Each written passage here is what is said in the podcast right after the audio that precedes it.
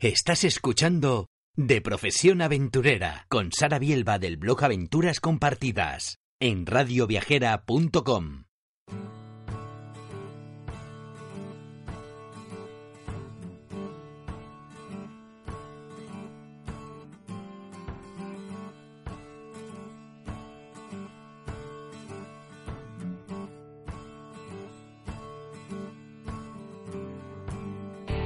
Bienvenido, bienvenida al programa de Profesión Aventurera.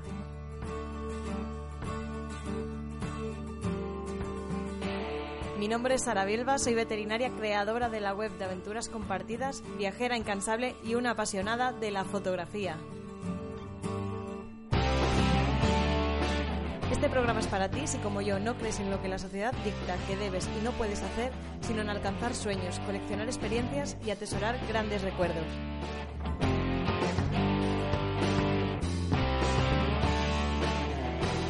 ¡Empezamos!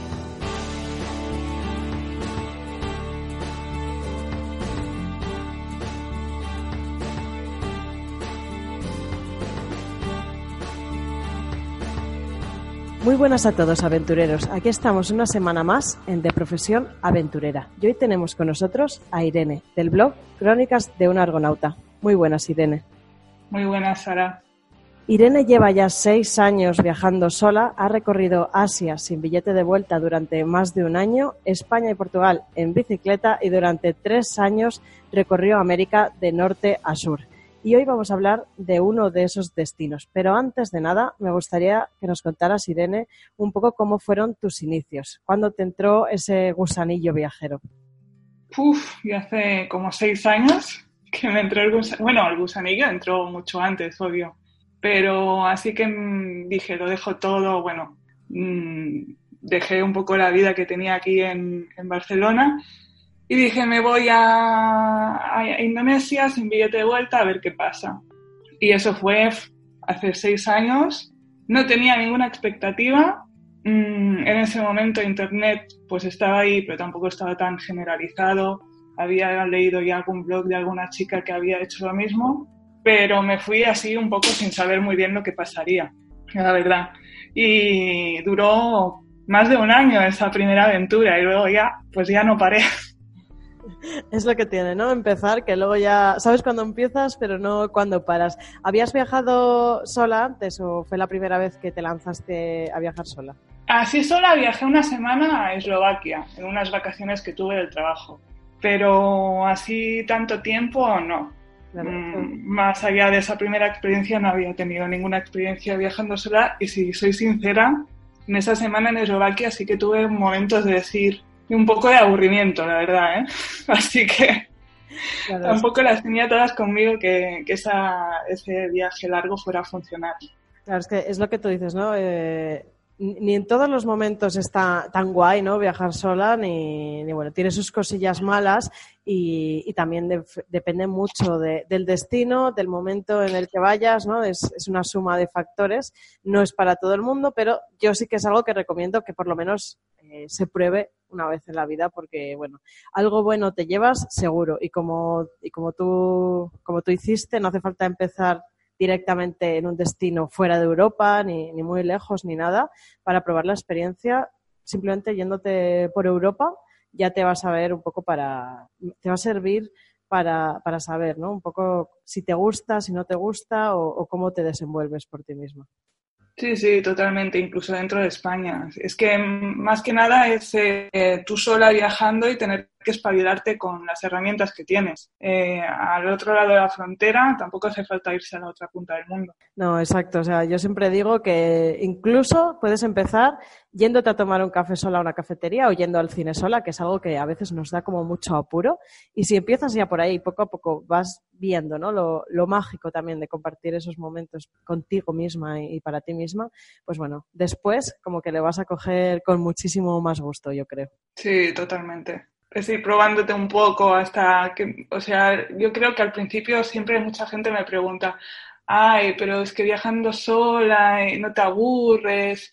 Y bueno, sí, hay días en que sí que necesitas hablar con alguien y no puedes, o que ya llevas cuatro días en un lugar remoto y no has visto a nadie que hable tu mismo idioma.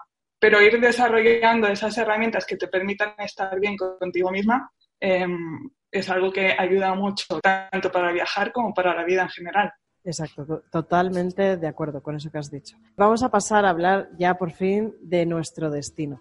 Perú. ¿Quién no ha oído hablar de Machu Picchu, el icono de este gran país y una de las maravillas del mundo? Pero estoy segura de que este destino tiene muchísimas más cosas que ofrecer y un montón de rincones menos conocidos que seguro que merecen mucho la pena.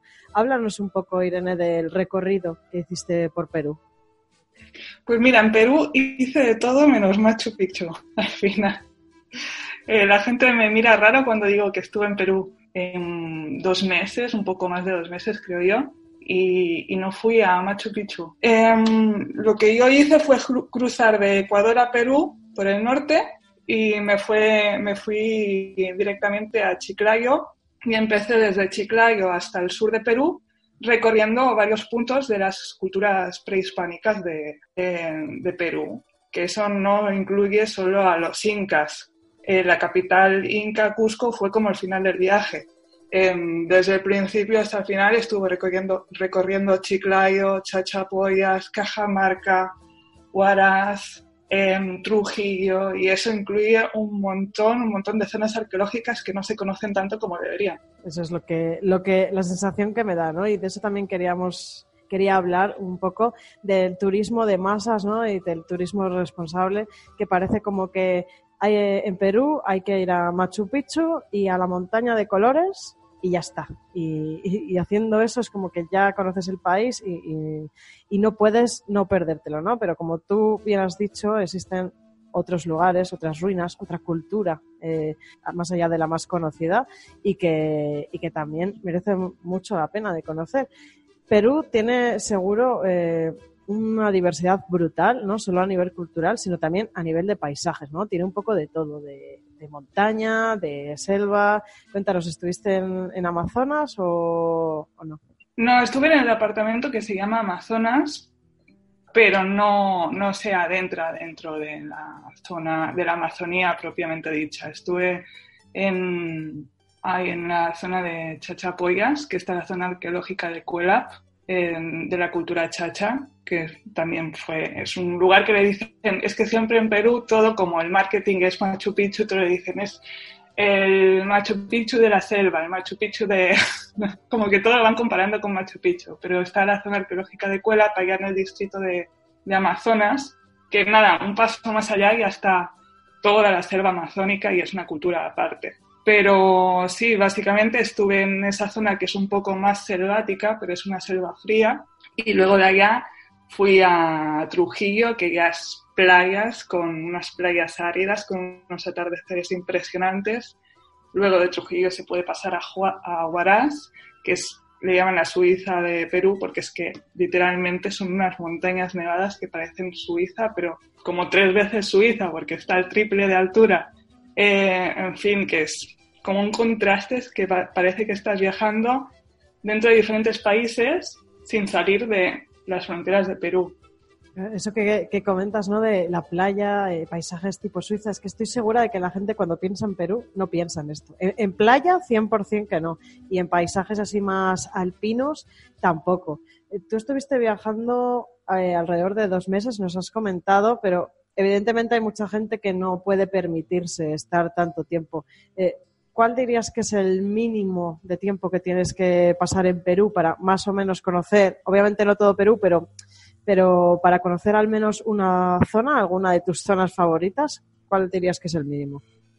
es difícil porque es que es tan grande, pero si se quiere llevar una idea más completa de Perú, eh, hay mucha gente que va a Perú y se queda en la zona de Cusco y la verdad es que en Cusco te puedes tirar un mes y, y no te aburres. A este nivel de, de, lugares turísticos tiene Perú. Pero si se quiere llevar una, una, imagen un poco más completa, yo recomendaría pues estar cuatro días en la zona de la playa. Eh, quizás Trujillo es un, tres, dos, tres días en Trujillo está bien para conocer un poco la, la cultura moche y chacha. Y luego de allí se pueden pasar otros tres, cuatro días en Huaraz, quizás cinco si la persona nunca ha estado en altura y se necesita un día de aclimatación. Em, y de allá se puede pasar a Cusco si hay más interés en conocer Machu Picchu y el Valle Sagrado. Así que uno alrededor de 10, 15 días, teniendo en cuenta que Perú tiene una geografía de desniveles brutales y eso a cada persona le afectan de forma diferente. Así que se tiene que, prever que habrá unos dos días quizás de aclimatación en cada lugar. Sí, eso es muy importante. Yo conozco gente que ha tenido problemas serios de, altura y en Perú. Eh, y bueno, y aquí, pues ahora que estoy en la zona del Himalaya, ¿no? ahora que estoy en Nepal, que lo tengo como muy metido en la cabeza y muy a rajatabla, no es cosa de broma y no hay que jugar con, la salud, desde luego. Así que eh, si solo tienes 10 días, pues bueno, si crees que no vas a disponer de días suficientes para aclimatarte y demás, pues intenta no, no ir a zonas de montaña y ya otra vez que tengas más tiempo, pues conocer, conocer estas zonas de, estas, estas otras zonas de Perú, ¿no? Mójate, ¿cuál dirías que es tu zona favorita? Uy, es la pregunta más difícil que me hacen siempre. Mi zona favorita, uh, quizás así, por lo general, Huaraz, porque yo soy de montaña, me encanta la montaña y como Huaraz es un paraíso del trekking, tiene caminos para no aburrirse nunca, nunca y además también tiene una zona arqueológica súper interesante que es Chavín de Guantar, que ahí se desarrolla toda eh, la religión y, la imagen prehispánico de las culturas de Sudamérica. Así que es una zona súper interesante tanto para naturaleza como para cultura. Me la apunto porque últimamente estoy, soy un poco friki de, los trekkings. Yo antes no era nada de hacer trekkings, no soy nada deportista, pero cada vez le estoy cogiendo más el gustillo. Así que si mezcla encima naturaleza y cultura, vamos, eh, me parece un destino de 10. Eh, Perú es una mezcla ¿no? de, tradiciones antiguas, de arquitectura, de arte, ¿no? Tiene, tiene de todo a nivel cultural. Cuéntanos un poco acerca de la cultura peruana, algo que te llame especialmente la atención. Em, la cultura peruana es que es muy diversa. Como he dicho, como que, mm, que hubieron una, gran gama de culturas prehispánicas diferentes más allá de los incas. Los incas fueron como la última cultura Mm, prehispánica que despuntó en Perú y luego se encontraron con los españoles. Pero en relación de tiempo con, con las demás culturas duraron muy poco en el tiempo. Y entonces lo que impacta, por lo menos a mí de Perú, cuando se recorre así de norte a sur y vas viendo las diferencias de paisajes, pero también vas viendo las diferencias de culturas que Incluso los, propios peruanos han quedado con la idea, idea de los incas, de que venimos de los incas. Y cuando vas conociendo un poco esas pequeñas comunidades que, que viven hoy, hoy en día en Perú, vas viendo que aún hoy conservan esas diferencias. Y aunque se desconoce un poco esas otras, puede verse que aún siguen viviendo en ellas. No sé, o sea, ves las comunidades indígenas de Cajamarca y no tienen nada que ver con lo que puedes encontrar en Huaraz, en la zona de la costa, en Nazca. Y mm, hoy en día, pues aún se puede ver y eso es algo que me encanta de Perú. La verdad es que se me ponen los dientes largos. Me imagino que la mezcla que hay de, todo, de, religiones, ¿no? Imagino que hay gente que, sea cristiana, otros que creerán todavía en, todo el tema de los chamanes, eh, tradiciones súper antiguas. Estoy segura de que hay muchas tradiciones antiguas que aún se conservan. Eso me parece una de las cosas más interesantes y más bonitas a la hora de viajar, la verdad. Claro, sí. Además es que, bueno, Perú es un país súper cristiano. Em, la verdad es que creo que es uno de los países más cristianos de, América en general pero es súper interesante ver cómo esas creencias cristianas están mezcladas con las creencias em, de las comunidades prehispánicas. Y entonces te encuentras la, cruz, la chacana en todas partes. Em, siguen, eh, siguen venerando a la Pachamama, pero lo mezclan a la vez con imaginería cristiana. Es, es una mezcla muy interesante y muy complicada de entender. Claro, eso, eso me llama mucho la atención y me parece algo muy bonito además, que, cada cual ¿no? pues coja un poco de todo, ¿no? Y de lo que más le llame, de lo que más le, guste, o de lo que más le, llegue ¿no? al, alma, y hagan un poco como su propia religión, ¿no? Esto es algo que también se ve mucho aquí con el tema del budismo, hinduismo y la religión Bon, aquí en esta zona de, de Nepal y así y me encanta. Es algo que, que, me encanta, ¿no? Que no se llegue, que no se lleve tan tan a rajatabla, sino que haya esta mezcla eh, pues eso, cultural, religiosa y de todo. Eh, ¿Cómo es el contacto con la gente? Porque yo he oído opiniones muy diversas, ¿no? Y mucha gente me comenta que los peruanos quizás es de las, es de las personas, ¿no? Como un poco más frías o más secas dentro de Sudamérica, que es un poco difícil a veces el contacto con ellos. Em, sí, la verdad es que yo a Perú llegué después de estar mucho tiempo en México, hice una ruta por Centroamérica Colombia y como que pasé de Ecuador a Perú. Entonces yo lo que noté fue un choque em, de carácter, o sea, muchas diferencias de carácter entre la, gente de Colombia, México y Centroamérica y luego con las culturas andinas. Ya en Ecuador, cuando estás recorriendo la zona andina, eh, notas que las personas son un poco más tímidas, la forma de relacionarse es diferente. Pues lo mismo pasa en Perú las culturas andinas en Perú pues son más reservadas. No sé eh, muy bien a qué razón se debe, la verdad, pero sí que notas que la forma de relacionarte con ellos pues es, son, no, o sea, yo los encontré majísimos, pero sí que notas que son más timiditos, como preguntan con más timidez, son menos expresivos. Es simplemente, yo lo entendí como una forma diferente de ser. Mm, no vi nada negativo en ello, ni como rechazo, no viví nada de eso. Claro, que no es que te traten mal, es simplemente que son culturalmente pues un poco diferente, igual que pasa en Europa, que no somos iguales los españoles, ¿no? Que, la gente de los países nórdicos. No es que sea mala gente, ni mucho menos, simplemente pues que bueno, el, contacto con otras personas pues es diferente y quizás requiere un poquito más de, de confianza, ¿no? Para abrirse más. Claro, sí, además también hay que entender que las comunidades indígenas en Perú están muy marcadas por la pobreza. Y pues no sé, yo sí que me he encontrado a veces con viajeros que sí que encuentran que, los tratan con un poco de recelo, pero hasta qué punto no se les puede entender de que ellos no están viviendo la riqueza turística. O sea, Perú es un país que vive de las comunidades indígenas, es, su, es lo que exportan al turismo y hasta qué punto eso no les retribuye económicamente a esas comunidades, pues no sé hasta qué punto se les puede exigir de que estén contentos y con la explotación turista, turística de lugares como Cusco, no sé. Es algo complicado, pero más allá de eso yo creo que es más que nada una cosa cultural, de que simplemente son así y, y ya está. Sí, la verdad es que lo que dices es totalmente entendible y habría que mirar, ¿no? Cuando viajamos a, este estos lugares, pues eh, tener un poquito de, cuidado y de ver de qué manera eh, generamos impacto en, las comunidades. Esto sí que me parece algo importante. Y un poco relacionado también con esto del contacto con la gente local es el tema de la seguridad. Ya sabemos la fama que tiene Sudamérica en general.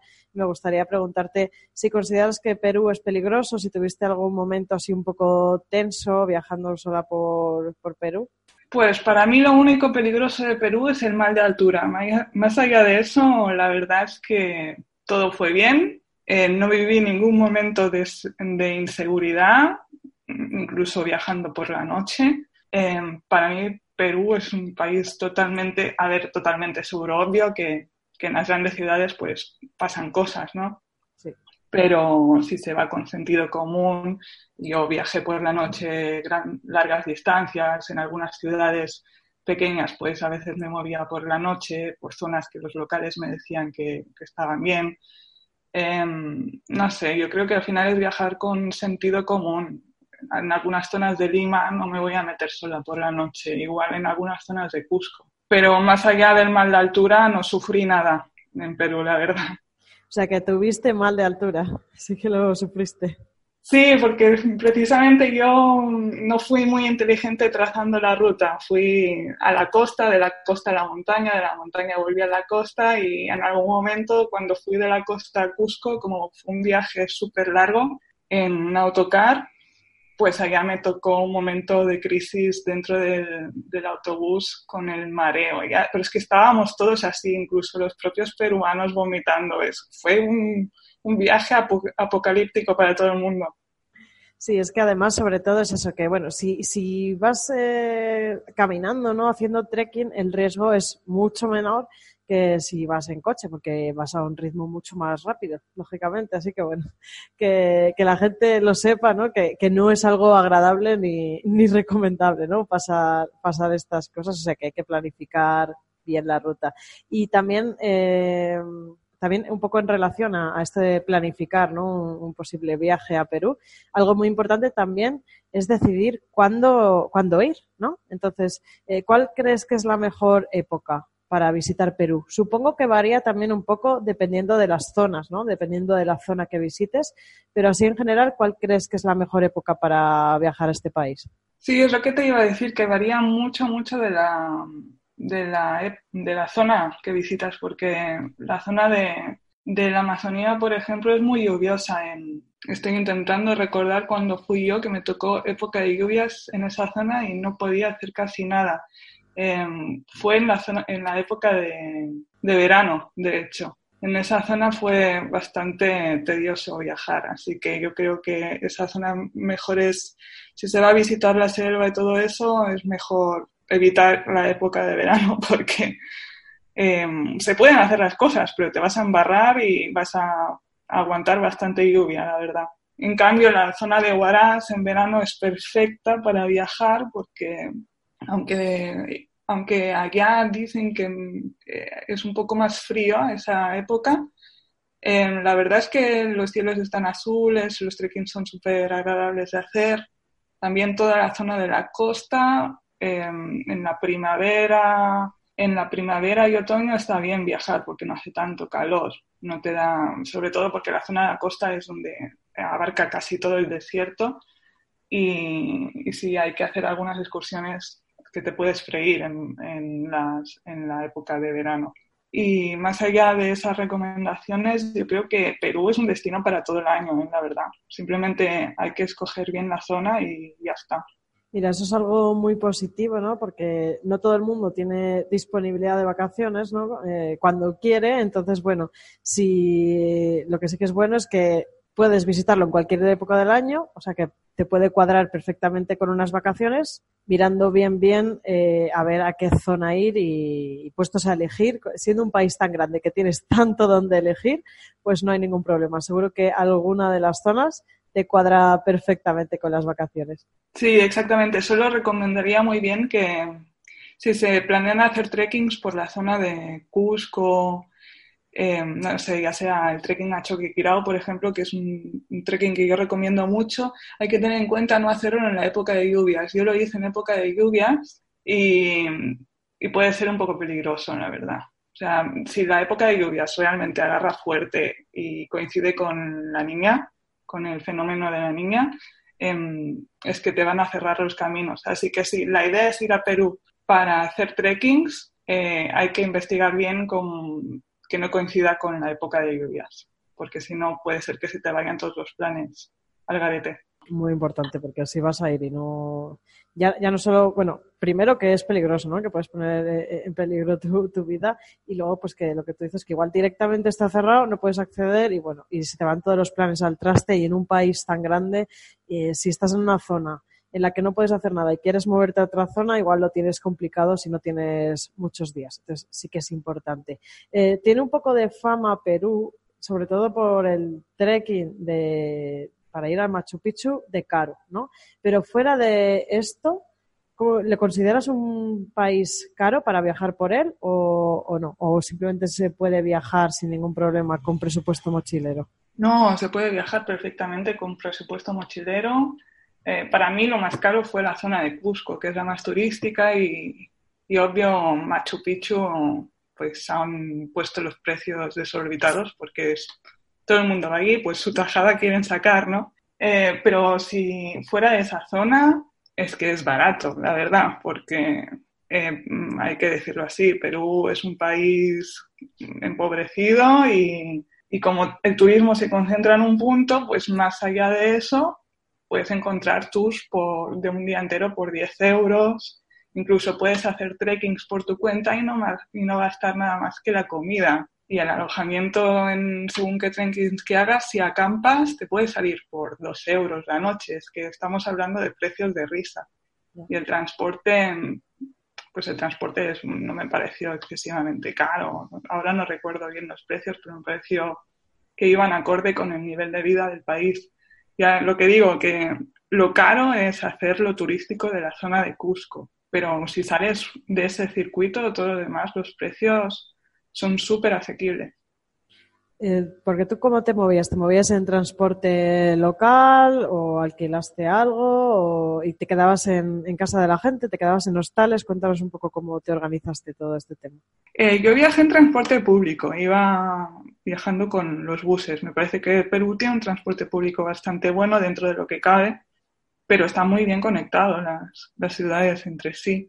Y, y en el tema del alojamiento, lo que hacía yo era alojarme en hostales o en casas de familias a veces, pero, o sea, cuando digo casas de familias, son familias que alquilan su casa, no me refiero a Couchsurfing ni, ni esas plataformas. No probé Couchsurfing en, esa, en ese país, la verdad, pero muchos viajeros me dijeron que funciona muy bien. Y eso, pues iba combinando los hostales con el, los autobuses y alguna vez en algún trekking sí que usé la tienda de campaña, acampaba por, por, las zonas de camping eh, cuando digo zona de camping es simplemente un señor en una cabañita con un terreno que te alquila el terreno. Tampoco es nada sofisticado, pero por si a la gente le interesa cuando se hacen trekkings, pues ah, también es posible incluso ir con tu propia tienda de campaña. Vale, eso es que, te puedes adaptar un poco a, tus gustos, ¿no? Si prefieres ir a hostales, sin ningún problema. Y esta parte de trekking, pues bueno, si quieres también ahorrar un dinero y estar más en contacto con la naturaleza, pues perfecto, puedes ir con la tienda de campaña sin problema. Eh, no podemos terminar la entrevista sin hablar de uno de los puntos fuertes de Perú, la comida. Háblanos de la gastronomía de Perú. Pues mira, yo soy vegana, así que la gastronomía, tradicional tiene muchos productos animales, de origen animal, así que me la perdí un poquito. Pero tengo que decir que Perú está muy bien adoptado para vegetarianos y veganos. ¿eh?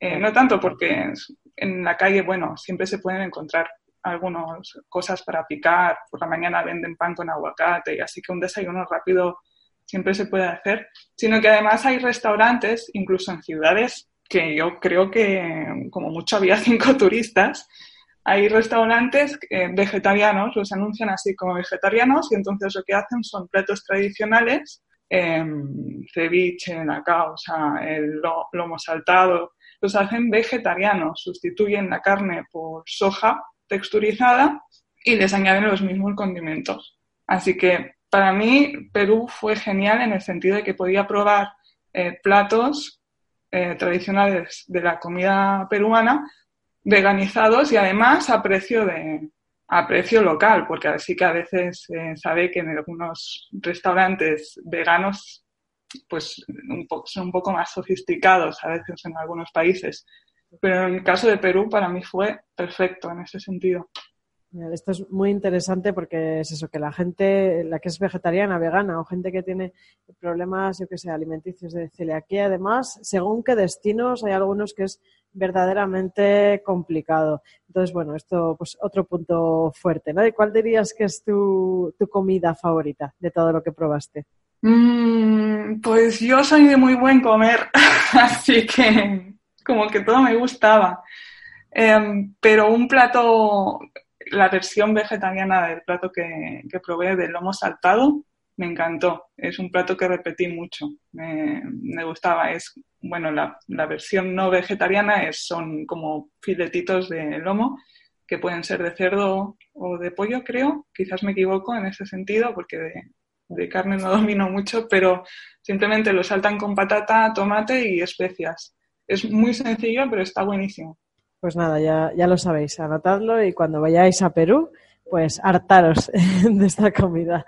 Eh, nos vamos a tener que despedir ya, Irene, eh, pero antes de nada, háblanos un poco de, pues, de tus próximos proyectos, ¿no? De algún viaje que tengas en mente, que estoy segura de que, aunque no sea ya de ya, algo te está rondando la cabeza. Pues volví hace, hace poquito, no sé, hace ya meses que volví del viaje por América, pero se me pasó el tiempo volando porque estuve trabajando mucho en el blog Crónicas de un Argonauta y, y ahora pues he estado inmersa en eso. El próximo viaje eh, será cortito de una semana en diciembre a Marruecos con un amigo. Ese es mi plan más cercano. Más allá seguro que se vienen cosas, pero tengo muchas ideas en la cabeza y aún no he decidido nada.